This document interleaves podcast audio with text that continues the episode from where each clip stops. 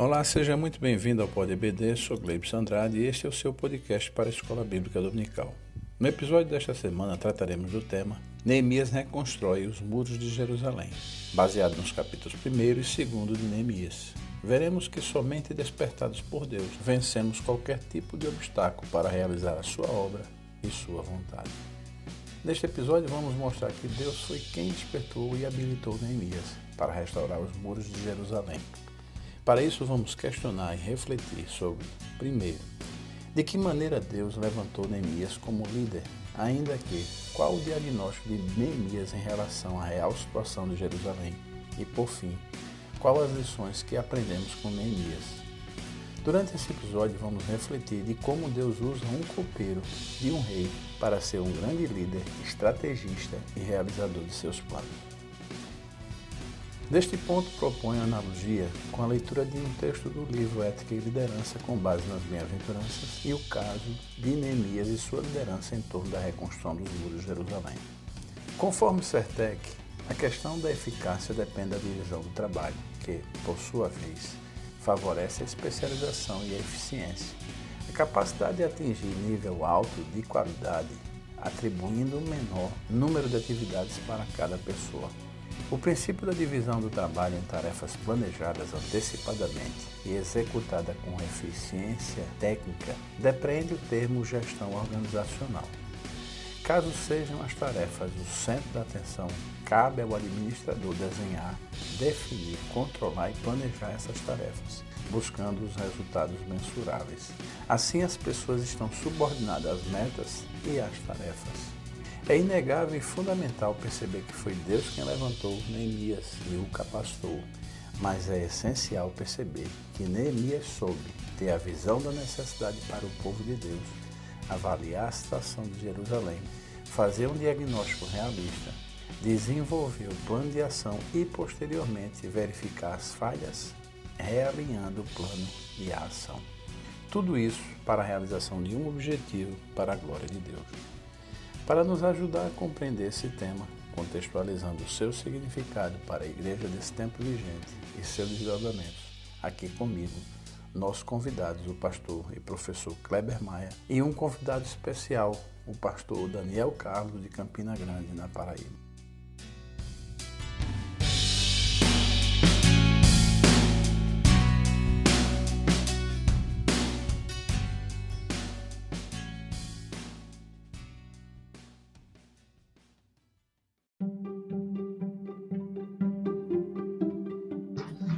Nós estamos aqui para mais um episódio do Pode EPD e desta vez conosco um convidado especial, o pastor Daniel Carlos, que serve ao Senhor como pastor auxiliar em Campina Grande. Seja muito bem-vindo e a paz do Senhor, pastor Daniel. Pastor Gleibson, mestre e amigo, muito obrigado pela sua acolhida. Estamos à sua disposição. forte abraço para você. Pastor Kleber Maia também, seja muito bem-vindo, a paz do Senhor. A paz do Senhor, pastor Glebson, pastor Daniel, uma alegria aqui ter mais um amigo participando conosco desse podcast sobre a Escola Bíblica Dominical. E é uma alegria estar aqui com os irmãos. Hoje nós vamos construir uma, uma conversa interessante sobre a reconstrução de Jerusalém, dos muros. Temos coisas importantes para pensar, para refletir, e certamente os nossos ouvintes que estão nos acompanhando já estão também nessa expectativa de uma lição muito interessante em que vamos abordar essas questões que envolvem a construção material, mas ao mesmo tempo percebendo como o espiritual está diretamente ligado a tudo que nós fazemos, mesmo as, as coisas mais corriqueiras, e aprender com o personagem central da, da nossa lição de hoje, Neemias, sobre como fazer coisas comuns ou materiais com atitudes espirituais. Construir essa relação entre material e espiritual é, é algo muito interessante e importante, e certamente os nossos acompanhantes aí do podcast, os nossos ouvintes, vão poder terá conosco aqui preciosas lições desta sexta lição desse trimestre, que tem coisas ricas e importantes para construirmos um entendimento sobre este assunto e certamente vai ser muito bom o nosso episódio de hoje. Bom, antes das questões que nós fazemos, que envolve o panorama geral, eu gostaria de ouvir as considerações iniciais sobre esse tema. Pastor Daniel, eu fico pensando na grandeza desse tema, principalmente em função das considerações que o pastor Kleber Maia já fez, falando do personagem principal, mostrando a simplicidade de um homem comum que foi chamado por Deus, levantado por Deus num momento muito especial, eu diria o homem certo, na hora certa, no lugar certo, para realizar um trabalho com a envergadura que ele realizou, que foi reconstruir a cidade, reconstruir os muros de Jerusalém, algo tão significativo para aquele povo, porque uma cidade sem muros era uma cidade desprotegida, sem segurança, além de se pensar no lado espiritual dessa reconstrução que certamente nós vamos debater nesse Pode ABD. Muito bom. Fazendo estas considerações foram feitas pelos nossos dois pastores, professores. Vamos agora às, às questões que estão em torno do, deste episódio, desta semana e do nosso PodBD. Bom, Pastor Kleber, eu vou lhe dirigir essa pergunta, a primeira pergunta. De que maneira Deus levantou Neemias como líder? É uma questão muito, muito bem colocada aí, porque, de fato, o, o texto que nos apresenta aqui a leitura bíblica em, em classe não centraliza as ações e, e principalmente a, a forma de mover todas as coisas, não centraliza isso em Neemias, mas em Deus. É Deus que está movendo, é Deus que com a sua mão está fazendo e operando tudo. Aqui nós vamos nos encontrar num tempo que deixamos a última lição com uma construção que foi paralisada. Já fazem cerca de 13 anos que Esdras foi para Jerusalém, a coisa lá encontrou uma resistência muito grande por parte dos inimigos. E aí nós vamos encontrar Neemias aqui, que agora vai ser levantado por Deus para este tempo. É importante ver, em primeiro lugar, que Neemias é uma pessoa muito importante, é, não, não, ninguém se engane com a ideia do copeiro como se fosse apenas um garçom. Ele era muito mais do que isso. Uma pessoa de confiança, de influência, que às vezes ocupava o lugar não só do que servia o vinho ao rei e, e o provava, para que o rei tivesse a segurança de não tomar nada envenenado, portanto, uma pessoa de extrema confiança do rei, mas que muitas vezes ocupava o lugar também de um conselheiro, de uma pessoa que é, o rei pedia a sua, a sua opinião. Às vezes até é, há relatos de copeiros que serviam como uma espécie de ministros em algumas cortes. O fato é que Neemias é uma pessoa muito importante e que foi levantada por Deus exatamente para que nesse tempo pudesse ser uma, uma figura-chave. E, e eu acho extraordinário que Deus escolheu a pessoa e Deus certamente preparou a pessoa que é uma figura excelente. Nós temos aqui um homem de grande projeção social ou de projeção política naquele reino, ocupava um, um lugar privilegiado na corte, com influências sobre o rei e tudo mais. Porém, ele é um homem de oração, é um homem que jejuma, é um homem que nos, na sua oração deixa claro que ele guarda os mandamentos de Deus, e é um homem que conhecia as Escrituras, porque na sua oração, no capítulo 1, ele cita, faz alusão a textos de Deuteronômio, ele conhece bem. Então, um político que ora, jejua, guarda os mandamentos e conhece as escrituras, acho que depois de Daniel e Neemias quebraram a forma e jogaram fora, né? Não sobrou mais praticamente ninguém que tivesse esse modelo, porque é uma figura difícil da gente encontrar. Não estou falando somente porque os políticos de hoje não tenham todos esse perfil, mas porque alguém que estava na corte, alguém que estava envolvido naquele ambiente, que todas as cortes sempre eram ambientes de corrupção, ambientes de disputas políticas, ambientes em que as pessoas é, por trás dos bastidores faziam coisas para manter-se no poder. Um homem que tem esse perfil espiritual realmente não é tão fácil de se encontrar. E nós vamos ver que, além disso, Deus levantou um homem que era um, um estrategista brilhante. Ah, o, o, texto aqui, ele, ele nos dá algumas deixas, né, algumas dicas que são muito importantes.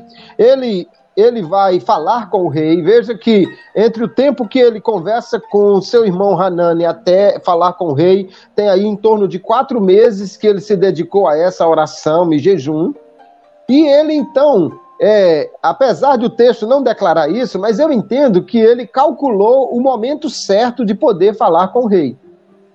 E quando ele se apresenta diante do rei, é um evento em que ele percebe que é possível de se, se mostrar de uma forma, de uma tristeza calculada, que o rei pudesse perceber isso ele sabia do risco, né? Ele disse que temeu quando o rei percebeu, então ele, ele sabia provavelmente do risco, e, e para mim, correr um risco é também um sintoma aí de fé, porque ele crê que Deus é quem vai controlar essa situação. Quando o rei pergunta o que é que está entristecendo, ele não diz assim, é Jerusalém, é a minha cidade. A primeira menção que ele faz é a cidade onde estão os sepulcros dos meus pais que é aí uma referência que certamente para todos aqueles reis pagãos que davam grande importância aos mausoléus, a, a, a, essa questão que, que envolvia né, uma superstição com ou respeito aos ancestrais, dizer que a cidade onde estava o sepulcro dos seus pais estava queimada era algo que já despertava no rei uma simpatia. Veja que só depois é que ele vai falar em Judá, e, e porque Jerusalém já tinha aí uma, uma fama, é, se nós conectarmos com a lição passada, de alguém que estava se rebelando, que estava fazendo contra o rei, foi destruída por Nabucodonosor por causa disso e tudo mais. Ele calcula tudo. Além do mais, eu vejo aí, porque uma coisa que nós precisamos entender, queridos, é que a Bíblia é extremamente econômica nas suas palavras. Quando alguma coisa é inserida no relato bíblico, é porque ela é importante. A gente não pode desprezar isso. E Neemias resolveu falar num dia que a rainha estava presente. Isso provavelmente foi muito bem calculado e talvez por isso que demorou, além da preparação espiritual para o momento, porque é notável que os poderosos são mais generosos quando tem alguém para perceber isso, né? Ou como nós diríamos num bom nordestinês, gosta de se amostrar quando tem alguém que está vendo. Ora, você ser generoso e ninguém testemunhar isso, a não ser Neemias, é uma coisa. E a rainha perceber como seu rei é uma pessoa generosa é outra história. Enfim, ele pediu e pediu certo é, quando o rei pergunta o que é que você quer, ele não vai dizer, olha, eu vou fazer uma lista, depois eu lhe trago. Ele já tinha na ponta da língua o que é que ele precisava, o que é que ele queria. E aí então ele conseguiu isso, porém ele atribui tudo a Deus. E aí eu vejo aqui um homem que é espiritual, humilde, cheio de fé e que está no lugar certo e por isso pode ser usado por Deus assim como qualquer homem que se coloque na posição de ser usado por Deus com essas características, será um instrumento de Deus aonde quer que ele esteja. Muito bom. Pastor Kleber, é, agora lhe dá um desafio. Pastor Daniel, Pastor Kleber, eu estava tentando aqui pegar alguma coisa que ele tenha deixado para o senhor falar. E pode ser que, que vá aí num viés E ele deixou uma sobrinha aqui, eu queria é, lhe pedir para, na sua resposta, ainda do que o senhor vai acrescentar, tangenciar, porque, observe, o versículo, o primeiro versículo do capítulo 2 de Neemias, fala que o, o próprio Neemias é uma expressão dele mesmo, né? Eu peguei o vinho e dei ao rei, porém eu nunca estivera triste diante dele. Ou seja, pastor Kleber falou que ele calculou, mas ele mesmo fala que ele servia ao rei aquele tempo todo sem demonstrar nenhuma tristeza. E é, é um fato, como o pastor Kleber falou, mas essa expressão de que ele sempre serviu ao rei como copeiro, é, é, certamente era um posto honroso, mas de humilde escala e sempre feliz, né? E parece que realmente Deus está preparando esse líder para fazer uma coisa gigantesca. Pastor Daniel?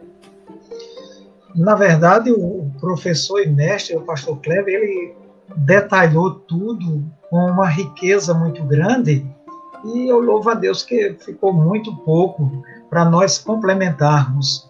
Retornando somente à questão anterior, que eu disse que Neemias era uma pessoa comum, ele não fazia parte de nenhuma linhagem, pelo menos não se sabe. Neemias estava lá no palácio como copeiro, era um homem de confiança, não era qualquer pessoa que chegaria diante do rei para colocar o copo na boca do rei. Há quem diga até que a posição dele, eu já li isso, era uma posição privilegiadíssima, apesar de ser um copeiro do rei. Mas veja bem, de que maneira Deus chamou Neemias é o questionamento. Ele chamou de uma maneira muito especial. Eu diria até de um modo sobrenatural. Deus fez surgir do meio das pessoas aquele homem, como já muito bem pontuou o pastor Kleber, um estrategista. Neemias não era qualquer pessoa e nem estava se oferecendo para realizar qualquer missão. Como já foi dito, ele orou quatro meses. Quatro meses. Era um homem de oração.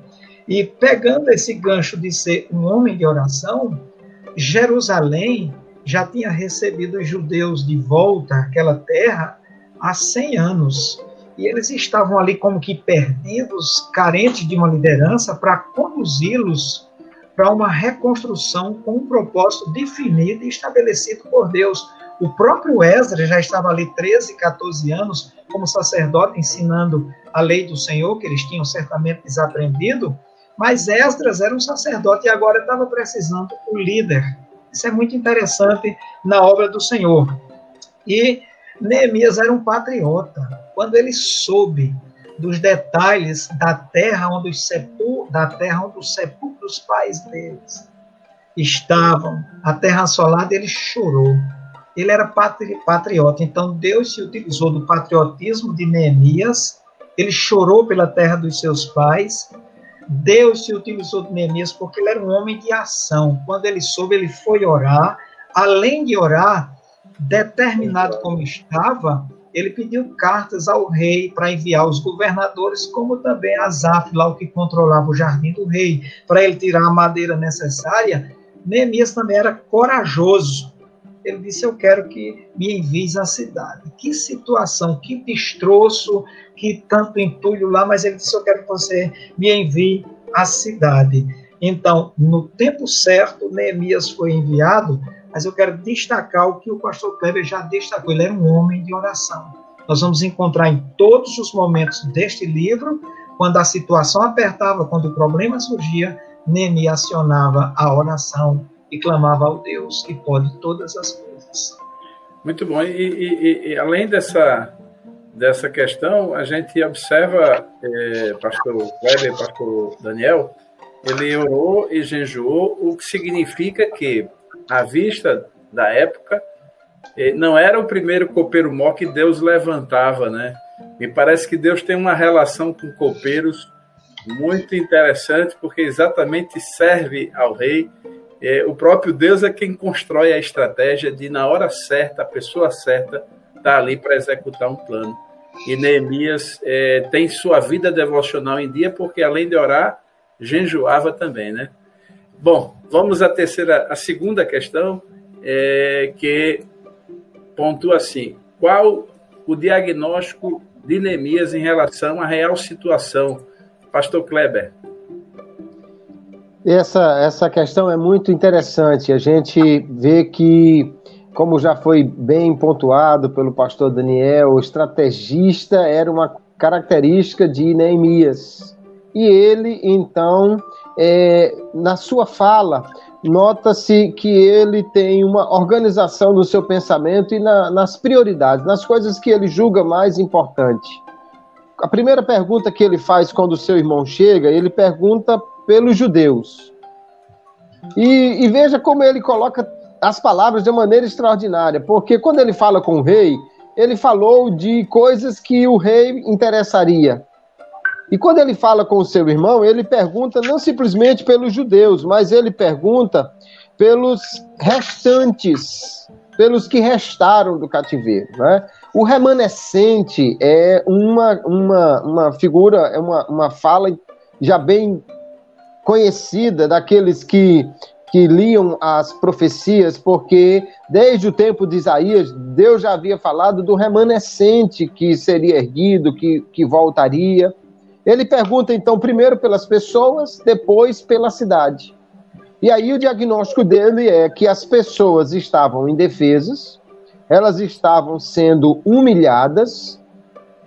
Isso é uma coisa terrível, porque naquela sociedade, vergonha é uma coisa horrível. Nós não temos o mesmo tipo de sentimento em relação à honra e vergonha que aquela sociedade tinha. Vergonha era algo realmente que, que deixava qualquer pessoa num, se sentindo a pior das criaturas.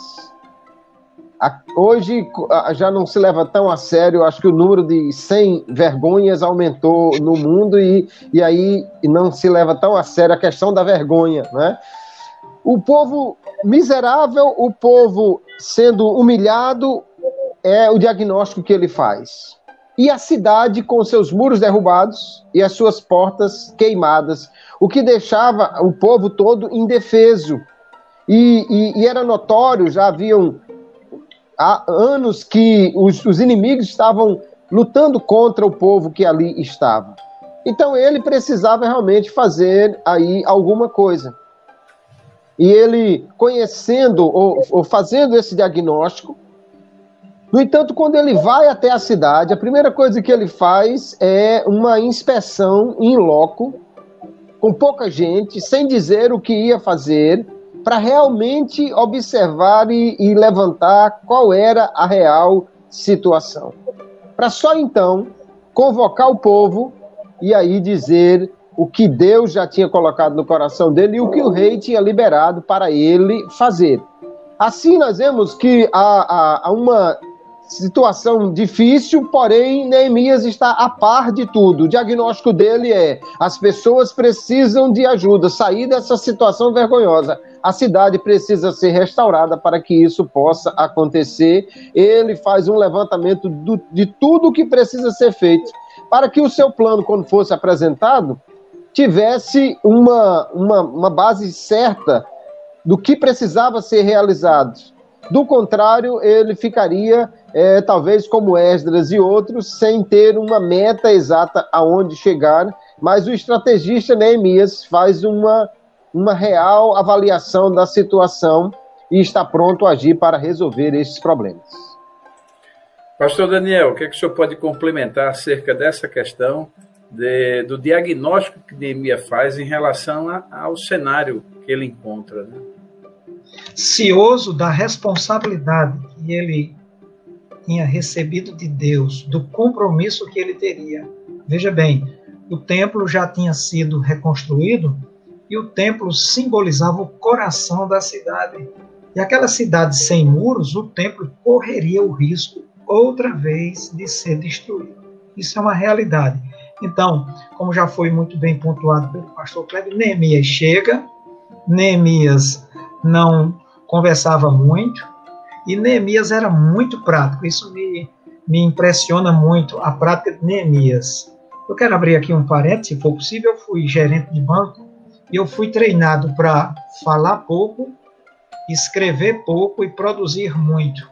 Então, ainda hoje eu tenho dificuldade para me alongar em alguns detalhes, exatamente por conta disso. Mas quando eu olho o relatório de Neemias, quando ele, pegando ali aí o termo do pastor Kleber, quando ele verifica em loco, que comprova todas as informações do seu irmão Hanan, ele verifica ali a realidade da desolação, da miséria, dos destroços, ele faz um relatório ali que se adaptaria em qualquer empresa pós-moderna hoje. Ele é prático, preciso e conciso, porque ele não quer perder tempo, ele quer exatamente atacar. Os escombros até atrapalharam a caminhada dele. A insegurança pública era uma realidade, a injustiça social era praticada, a pobreza era extrema e a miséria graçava na cidade.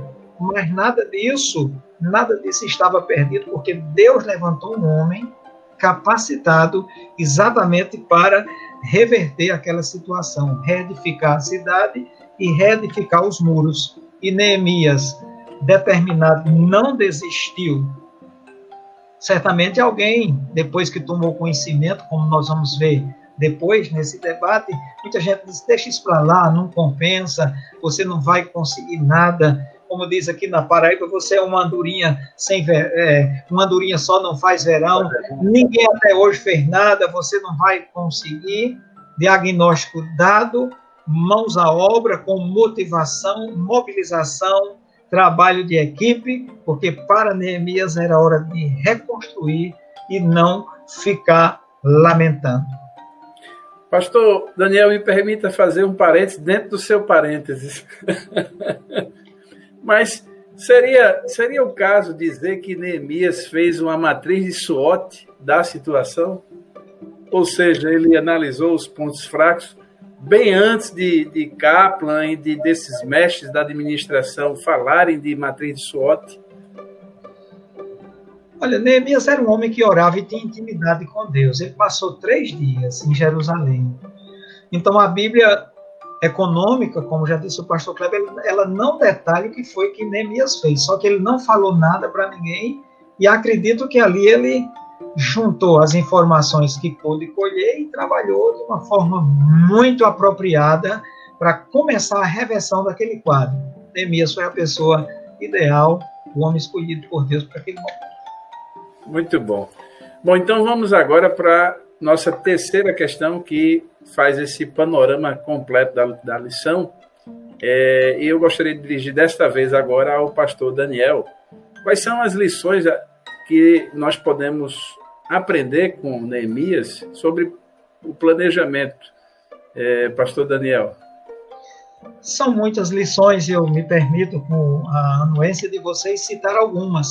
Nós vivemos hoje numa época em que as pessoas pensam que sozinhas farão tudo, algumas pessoas querem fazer a correção, que sozinhas farão tudo e que elas serão capazes de resolver tudo e em todas as áreas. Neemias, apesar de ter sido comissionado pelo Senhor, não padecia dessa síndrome de grandeza. A primeira coisa que Neemias fez no planejamento dele foi se utilizar do atributo da delegação ele delegou autoridade, ele delegou poderes, algo que muitos hoje não gostam de fazer porque temem ser passados para trás. Em administração há um princípio que você se junta com os grandes e você vai crescer também com eles. Então Neemias não teve nenhum problema para delegar poderes, delegar autoridade, outorgar as pessoas capazes de realizar as tarefas que obrigatoriamente deveriam ser realizadas. Neemias foi tão cuidadoso que você vai encontrar lá no capítulo 7, depois dos muros reconstru reconstruídos, ele se certificou se Hanami, seu irmão, estava mesmo lá e juntou o seu irmão, está no capítulo 7, versículo 2, lá com o comandante lá da cidadela, para ter a certeza que um homem da confiança dele tinha sido delegado para acompanhar aquela situação. Outra coisa, dentro dessa delegação, é o trabalho em equipe.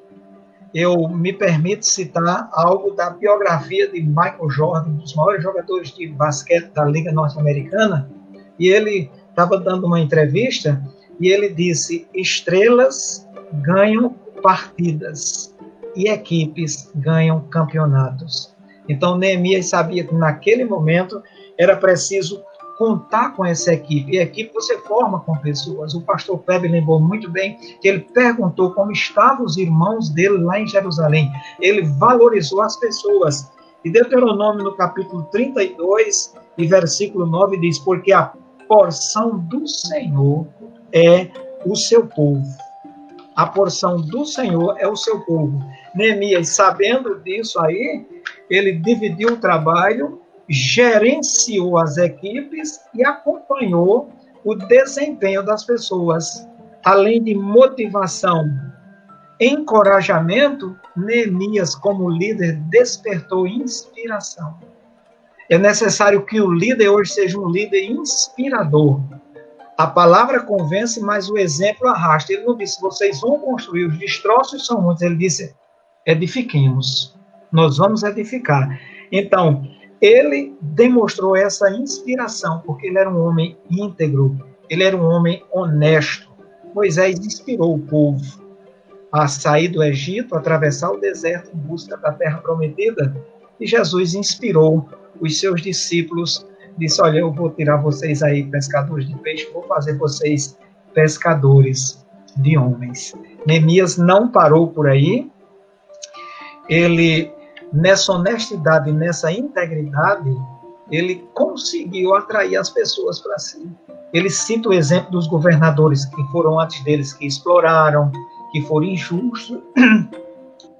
E dentro desse propósito de reconstruir os muros, nada fazia Neemias desanimar, nada. Ele queria reconstruir, inclusive porque dentro dos propósitos da reconstrução dos muros e da cidade, ele estava olhando para as famílias. Isso está lá no capítulo 4 de Neemias, quando ele pôs pessoas armadas ali na frente da família. E hoje nós precisamos de alguns Neemias nessas fases de reconstruções, porque nunca a família foi tão assolada, tão atacada como nos dias atuais. E nesse planejamento de Neemias, ele não improvisou. Eu até anotei algo aqui. Neemias planejou para não improvisar e agir na incerteza, na emergência da incerteza. O planejamento é bíblico. Jesus mencionou o planejamento em Lucas, no capítulo 14. Deus orientou Noé, ele planejou. Deus orientou Abraão, ele planejou. Moisés planejou. Deus orientou o planejamento na vida de Moisés, a construção do tabernáculo. Deus é um Deus de planejamento. Então, nós podemos tirar lições valiosíssimas desse planejamento minucioso, detalhado e estratégico de Neemias. E eu posso dizer com certeza, Neemias não tinha plano B, porque ele fez tudo com oração, com coragem, com entendimento e tudo funcionou muito bem. Excelente. Bom, é, pastor Kleber, o, o, pastor Daniel realmente fez uma, uma resposta bem ampla. E eu percebi que ele, ele focou bem nesta ação, nesse conjunto de ações compartilhadas que Neemias fez e que a principal característica foi desse líder que envolve, né? Em pleno século XXI, se fala muito desse líder que consegue envolver, não o líder ditador, aquele que impõe, né? Que manda fazer, mas não faz. E outra coisa, habilidade que a gente viu, que é, que é das ciências da administração, que ele fez muito bem, é o PDCA, né? Que é exatamente planejar, fazer, verificar e corrigir, né? Que é do mundo da, da administração. E aí, pastor Kleber, eu gostaria que o senhor pudesse é, acrescentar algo que lhe venha bem dentro dessa questão. Perfeitamente. Já foi muito bem apontada aí a, a forma como Neemias fez o seu planejamento pelo pastor Daniel. E uma das coisas que me chama a atenção no trabalho de Neemias é que eh, ele não somente era uma pessoa que planejava bem as tarefas, mas ele entendia muito bem sobre as pessoas. É, é o que eu consigo ver na sua forma de fazer as coisas.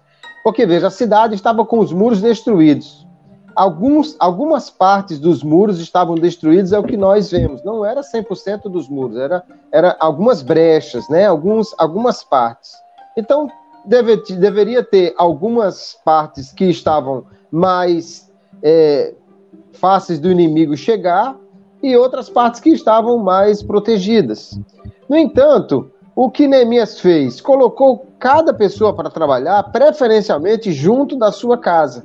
Porque ele não estava só protegendo a cidade, ele estava protegendo a sua própria casa. Uma coisa é eu fazer um muro lá do outro lado da cidade, não, mas não sei nem se o inimigo vai chegar aqui. Outra coisa é eu me preocupar com a minha casa, porque eu estou edificando o muro na frente dela, ou seja, eu estou trabalhando em prol do todo, mas primariamente em prol da minha própria situação e isso é um fator motivacional extraordinário, fazer com que o indivíduo perceba que ele não está apenas trabalhando é, num conjunto, mas que ele é beneficiado naquele trabalho que ele está fazendo.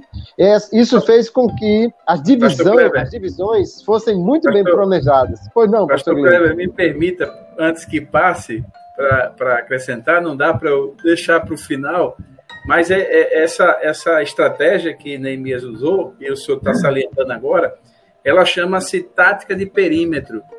É, em questões de guerra, sou de família militar, e é inevitável que venha à mente, é, chama-se tática de perímetro.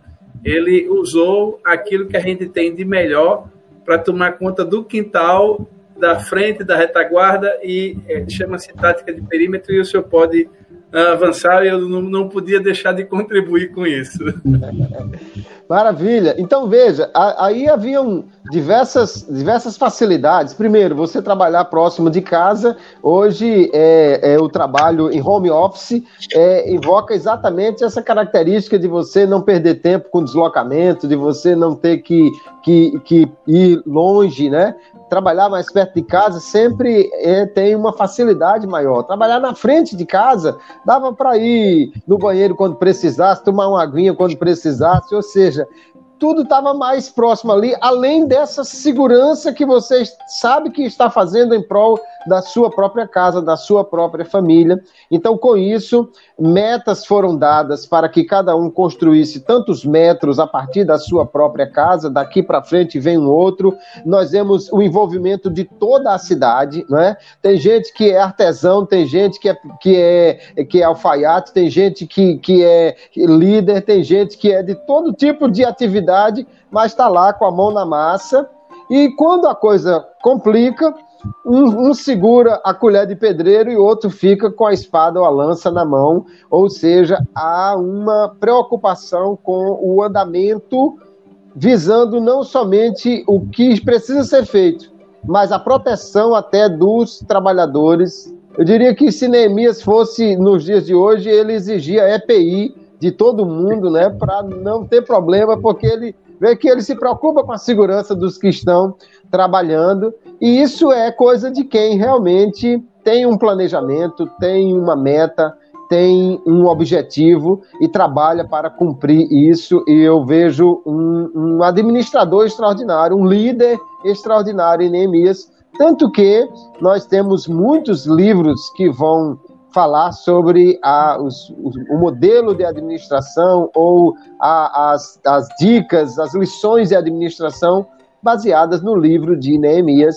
É realmente algo muito bem é, feito e que nós podemos tirar daí lições que, inclusive, se ele não tinha esse tipo de atividade lá na, na corte, então nós só podemos atribuir a Deus essas características, ou seja, um dom, uma dádiva divina, essas características todas, obviamente aperfeiçoadas pelo convívio com pessoas importantes na corte onde ele podia aprender. Quantas reuniões de estratégia Neemias não acompanhou por estar ali junto do rei e ter que servi-lo, não é? E certamente ele pôde aprender muita coisa, mas ele mesmo atribui tudo à boa mão de Deus, ao cuidado de Deus, a Deus que faz isso acontecer, e isso é realmente maravilhoso e características próprias de um homem de Deus.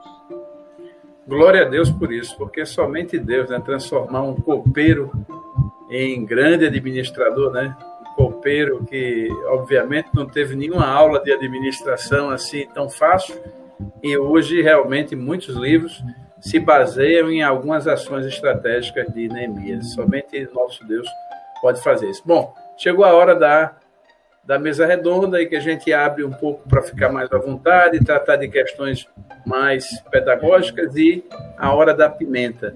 E é a hora que a gente coloca um assunto aí é, em pauta, fazendo um paralelo com o, dia, com o tempo atual, essa questão da hora da pimenta nossa, que é exatamente qual é o dom ministerial atual é, que mais se aproxima com as habilidades notadas em Neemias. É, Pastor Kleber, gostaria de começar? Muito bem. É, nós percebemos no, no, Novo Testamento uma, uma lista bem variada de dons que o Senhor dá à sua igreja. Entre esses dons, especialmente lá em Romanos capítulo 12 e o verso 8, o apóstolo Paulo fala sobre aquele que preside, aquele que lidera, que é às vezes chamado do dom de administração, do dom de liderança, mas é uma, uma capacidade dada pelo Espírito Santo para alguém exercer exatamente esse tipo de liderança de, de, de ter uma visão e de conseguir que as pessoas o acompanhem nesta visão que nós percebemos aí em, em Neemias. É, uma questão importante que eu, que eu quero ressaltar aqui é que a igreja, ela, diante de tantos dons que ela tem, é, que Deus distribui aos seus membros, no meu entendimento, o grande papel da igreja deveria observar os dons que as pessoas têm para dar-lhes cargos, funções, tarefas, oportunidades de acordo com esses dons. Porque, essencialmente, quando nós olhamos na Bíblia, a igreja não produz obreiros. Jesus, inclusive, disse que até na hora da necessidade, ele disse assim: olha, tem muito para fazer, faltam obreiros. E se fosse eu, diria assim: pelo amor de Deus, produzam obreiros. Mas não, ele disse: peçam ao Senhor que mande obreiros. Então a igreja não produz obreiros, a igreja treina, a igreja capacita, a igreja dá oportunidade. Mas a igreja não produz obreiros porque o chamado é de Deus e o dom também vem de Deus. Dessa maneira, se a igreja observar o dom que cada um tem para lhe dar o espaço, a oportunidade, melhor seria. E eu noto que isso nem sempre acontece. Inclusive também porque nós supervalorizamos algumas funções e muita gente, ou quase todo mundo, quer ser alguém mais destacado. Então, alguém que tem o dom do serviço, por exemplo, ele deveria trabalhar e ele é mais, seria mais produtivo trabalhando, auxiliando alguém do que liderando.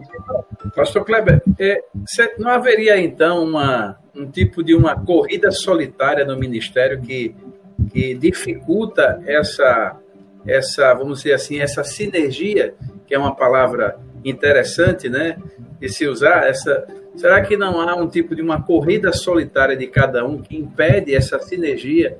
E aí esses dons estão à disposição, mas eles não são potencializados e usados?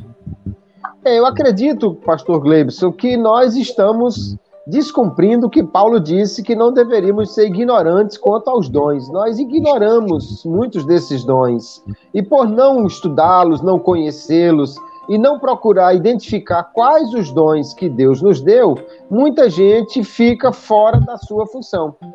Veja que o pastor, ele é um dom, mas é o, os dons eles não são distribuídos assim, no meu entendimento, 100% de um dom para uma pessoa e só aquele dom. A maioria das pessoas, elas têm múltiplos dons, ou um pouco de um dom, um pouco de outro. Assim nós vamos encontrar pessoas que têm o dom do pastor e têm o dom do, do, do líder, o dom da liderança junto.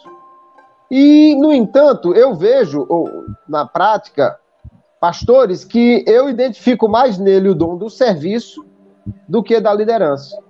Para você ter uma ideia, um dia eu estava na casa de um pastor e ele mandou um irmão limpar um, um, espaço lá.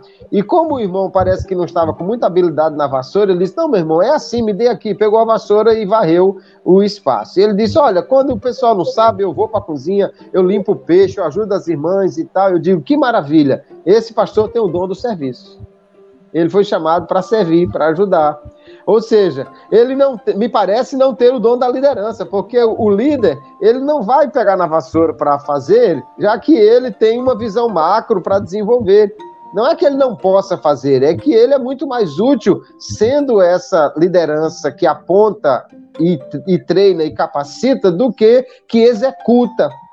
Então, nesse caso, eu percebo que muitos pastores é, chegaram ao, ao, pastorado, têm a função pastoral, o cargo pastoral, mas às vezes não têm o dom ideal para exercer este, este, este seu cargo, e, no entanto, talvez outros pudessem fazer. Outra questão é que nem todo pastor, obrigatoriamente, tem a capacidade de administração. Embora se exija dos pastores isso. E aí o que eu vejo às vezes é pastor construindo sem saber construir, pastor comprando sem saber comprar, pastor fazendo um, uma série de coisas que ele não tem habilidade para isso. Dessa maneira, o pastor acaba tendo um, um desempenho ruim nessas áreas, quando ele tem na igreja, provavelmente, pessoas que têm o dom e que poderiam, então, melhor fazer isso? Por que, que o pastor tem que cuidar das compras? Por que, que o pastor tem que cuidar da construção? Se na igreja provavelmente tem pessoas que podem fazer isso melhor. Então, observando o dom e, e, vendo aqui como Neemias tem essas habilidades de administração, eu penso que o dom de presidir, da liderança, é o dom que mais se aproxima dele e não é dado necessariamente aos pastores apenas, ou quem tem este dom necessariamente precisa ser um pastor.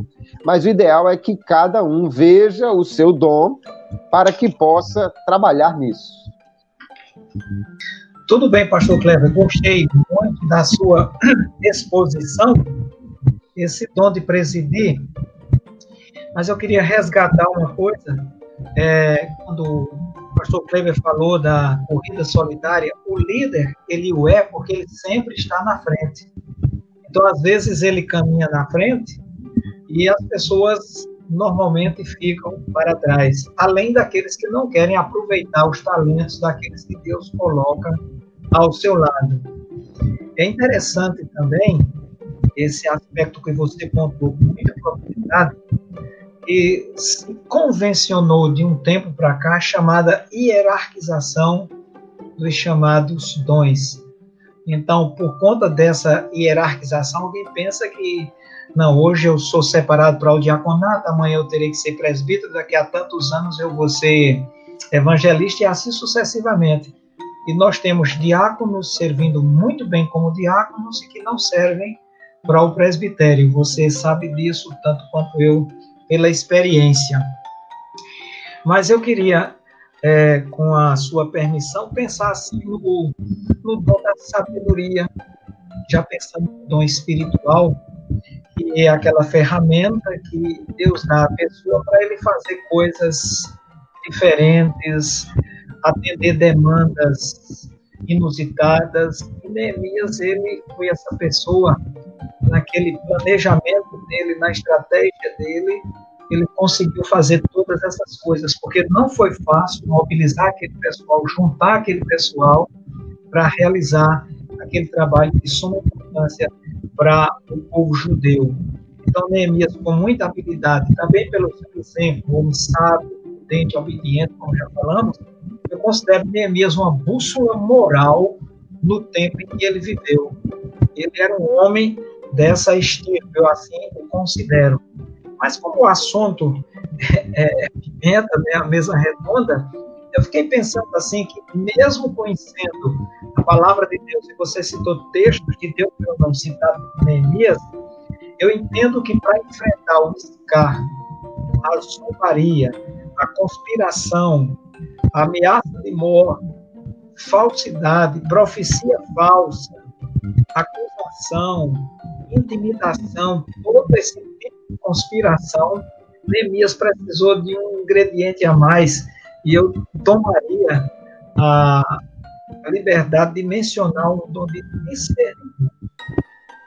Discernimento, apesar de que ele conhecia a palavra de Deus, mas nessa parte de dons você é professor, mestre, então eu penso dessa maneira, que Neemias discerniu, Deus deu a Neemias o discernimento para ele entender toda aquela situação. Quando ele era convidado para ceder, ele dizia, não, estou ocupado e não houve conspiração nenhuma, não houve nada que movesse Neemias daquele propósito dele, já foi no bloco anterior, ele era um homem de propósito.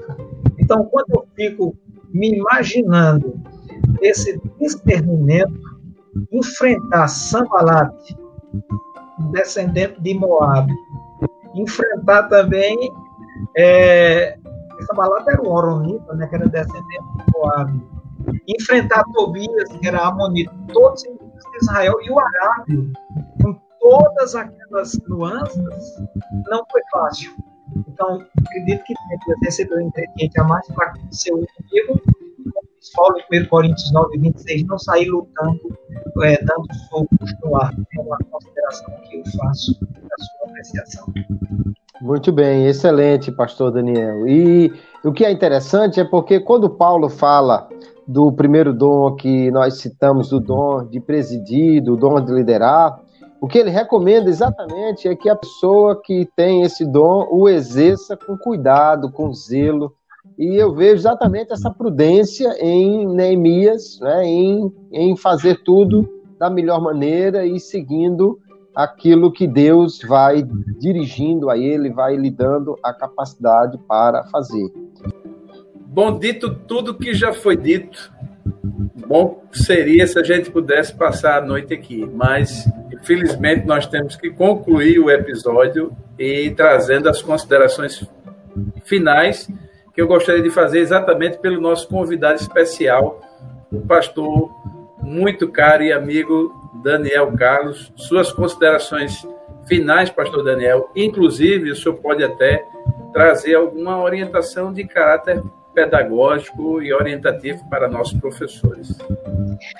Eu louvo a Deus por esse momento, pela sua vida, pela vida do meu amigo Kleber Maia, por esse momento tão especial, tão singular, está trazendo algo novo nesse PodEBD para a nossa escola bíblica dominical.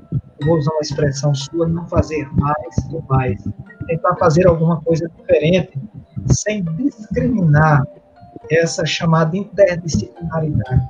Nós temos o Espírito Santo, Deus nos dá sabedoria, Deus nos dá conhecimento, mas as, as, as, as ciências da administração, as ciências humanas, elas são necessárias no desenvolvimento do ministério.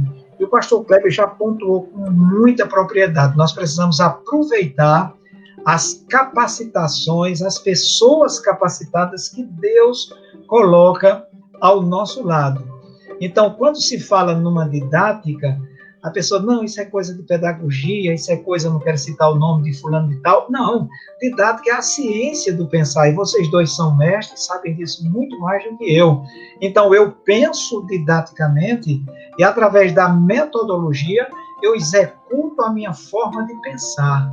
Então, que nós cresçamos nisso, cresçamos nesse aprendizado, e promovamos dias melhores para a nossa escola bíblica dominical, dias que desperte as pessoas a buscar esse aprendizado, que o aprendizado da escola dominical, eu costumo dizer, nós temos centenas e até talvez milhares de escolas teológicas, faculdades teológicas, no mundo tem milhares, mas a escola dominical ela tem uma particularidade, ela ensina o que a ortodoxia da igreja orienta, tudo fundamentado no princípio bíblico. Muito obrigado por essa oportunidade. Deus abençoe você e que abençoe o pastor Kleber Maia, em nome de Jesus. Bom, pastor Daniel, nós é que agradecemos de coração a sua participação. Eu espero que Deus continue lhe abençoando com muita saúde, essa sua lucidez humildade que lhe é peculiar e nós ficamos muito agradecidos e para mim foi muito agradável ter o senhor aqui nesse episódio, tá bom? Mas dessa vez agora eu quero é, pedir ao pastor Kleber, considerando, é, pastor Kleber, que a pandemia trouxe algumas mudanças né, no que diz respeito à, à igreja e à escola dominical. O que, é que se pode dizer ainda, é, pastor e professor Kleber Maia, acerca é, de escola para professor em suas considerações finais, pastor Kleber? Muito bem, pastor Gleibson, é uma alegria poder participar aqui e uma alegria muito grande ter o pastor Daniel Carlos conosco neste episódio. Eu quero fazer, antes de uma consideração final acerca do que o senhor referiu-se, eu quero trazer uma, uma palavra de, de, de alerta, de orientação acerca do último ponto que está no comentário da lição, quando ele fala sobre a, a simbologia dos muros. Isso é uma questão que a gente precisa ter um pouco de cuidado por duas razões. Em primeiro lugar, porque a gente não pode entender que o muro de Neemias é o que representa a salvação, ou seja, não podemos tratar o texto alegoricamente. O texto está falando de muros que são muros feitos de pedras, Agora, todo muro tem um simbolismo aí envolvido. Nosso comentarista resolveu é, tratar sobre a questão da salvação. Mas eu poderia dizer, no máximo, que em se tratando de muro, ele lembra esse tipo de coisa. Eu não posso dizer é que o muro, no texto de Neemias, é um símbolo da salvação ou coisa parecida. Seria tratar o texto de uma forma alegórica. Depois, um cuidado que nós precisamos ter é porque alguns textos que foram citados, que falam de salvação, nós precisamos ter o cuidado de não ler o Antigo Testamento com a visão do Novo Testamento. Geralmente, quando os textos do Antigo Testamento falam de salvação, elas não estão falando de salvação do inferno, da vida eterna, eles estão falando de livramento de salvação de inimigos. Então, quando Jonas diz do Senhor vem a salvação, ele estava agradecendo porque escapou do peixe. E o povo da cidade de Nínive também escapou da destruição. Ele não está falando ali de vida eterna. Da mesma forma que ele, o, o comentarista cita textos de Isaías, mas a salvação referida aqui não é a salvação eterna, porque esse conceito não está presente lá no Antigo Testamento. Ele está falando de Deus como livrador, como, como protetor, e, portanto, é, a, a salvação aqui é o livramento dos inimigos, que também está bem encaixado no texto de Neemias, já que os muros e as portas ali tinham essa função. Então, é, eu só trago esse alerta para o professor não ficar aqui fazendo um, uma, um trabalho de, de interpretação alegórica ou esse anacronismo de falar de, de, de, de, salvação no Antigo Testamento como se fosse do tempo do Novo, ou seja, não vamos colocar Isaías como um cristão que está falando da salvação em Jesus, porque ele é um servo de Deus, mas ainda não é um cristão, obviamente, porque Cristo não tinha vindo ainda para trazer a salvação que nós, como nós a, a, a vemos no Novo Testamento. Mas posto apenas este alerta, eu quero deixar para o professor a recomendação que ele faça neste episódio uma investigação dos seus alunos acerca dos dons, acerca da, da função de cada um, como cada um pode contribuir para a obra do Senhor, porque nós estamos falando aqui de uma pessoa que foi grandemente, grandemente utilizada por Deus com dons e talentos que ele tinha. Nós, às vezes, pensamos que quem não sabe cantar, nem pregar, nem tocar, não serve para nada na igreja, mas isso não é verdade. Há muitas formas de se trabalhar.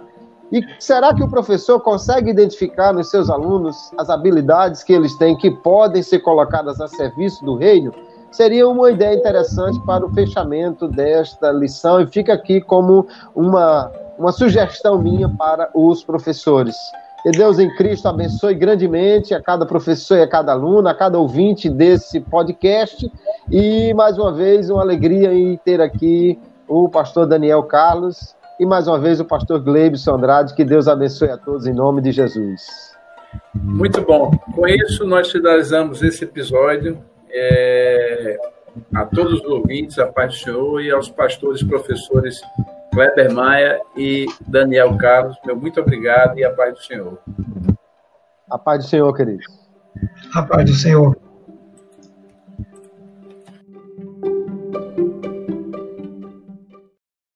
O Bíblia Hoje é uma organização cristã dedicada a equipar líderes e fortalecer cristãos em todo o mundo, fornecendo conteúdo fiel à palavra de Deus e ferramentas práticas para que pastores, profissionais cristãos ou líderes na sua igreja local vivam o projeto de Deus em suas vidas e treinem outros para fazer o mesmo. Acesse o melhor do conteúdo cristão com diversos formatos para o seu crescimento em www.bibliahoje.com e inscreva-se.